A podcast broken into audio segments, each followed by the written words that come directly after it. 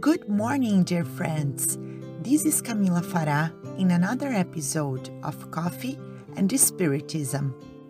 Tarcio Rodrigues brings us this morning a message from the book O Livro da Esperança, Book of Hope, chapter 72, entitled The Outside and the Content, from the Spirit Emmanuel, psychographed by Chico Xavier.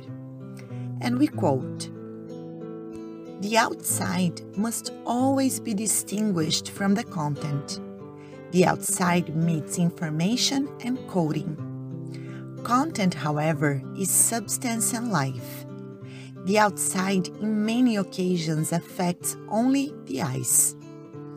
Content reaches reflection. Simple lessons of things elucidate a certainty. A house impresses by its shape. The inside, however, is what decides its use. The machine attracts by its type. It is the gearing, however, that reveals its function. The outside can fool us. A bottle indicating medicine is able to bring corrosion. A seemingly harmless bag may contain a bomb. Content, however, speaks for itself. The essence of this or that is or is not. It must also be borne in mind that all acquisitions known on the outside only indicate their real value if filtered on the inside. Culture is incorruptible heritage. However, it is only worth to life in the example of work of whom owns it. Professional title has its credit appreciated for the good it performs. Theory of elevation does not go without practice. Music is assessed in the performance. Unquote. In this message, Emmanuel is commenting on Jesus' speech to the disciples, contained in Matthew chapter 24, verse 4, and it says, Take heed that no man deceive you. Unquote. And it concerns those who falsely claim to be sent from God. And more specifically in this message, the Master's speech is compared with what Kardec says in the Gospel according to Spiritism that the Spiritist doctrine does not aim at performing wonders and miracles, but to reveal only the laws of nature, as all sciences do focusing on moral aspects that truly reveal what comes from the good.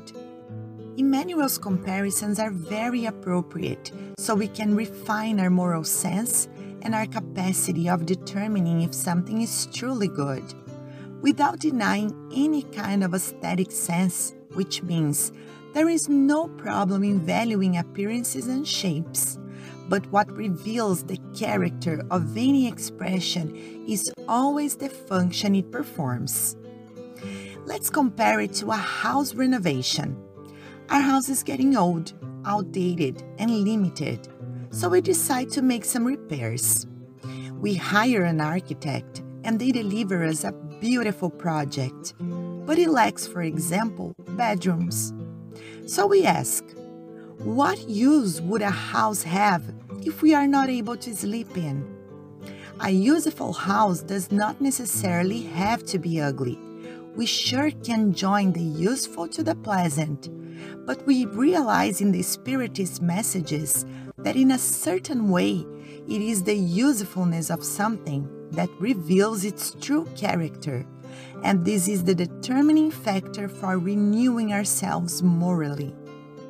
If we truly focus on the usefulness we have for those around us, the usefulness of the profession we have chosen, and the life we lead, we will know if we are good or not. And knowing our own utility before life, we can transform ourselves to the good and to the best we can be. And Emmanuel concludes Let us serve, therefore, the Spiritist definitions which draw duties that cannot prescribe. Admitting ourselves as spiritists and embracing spiritists' attitudes, but without forgetting that spiritism, in the realm of our lives, in everything and for everything, is moral renewal. Peace and love to you all, and until the next episode of Coffee and Spiritism.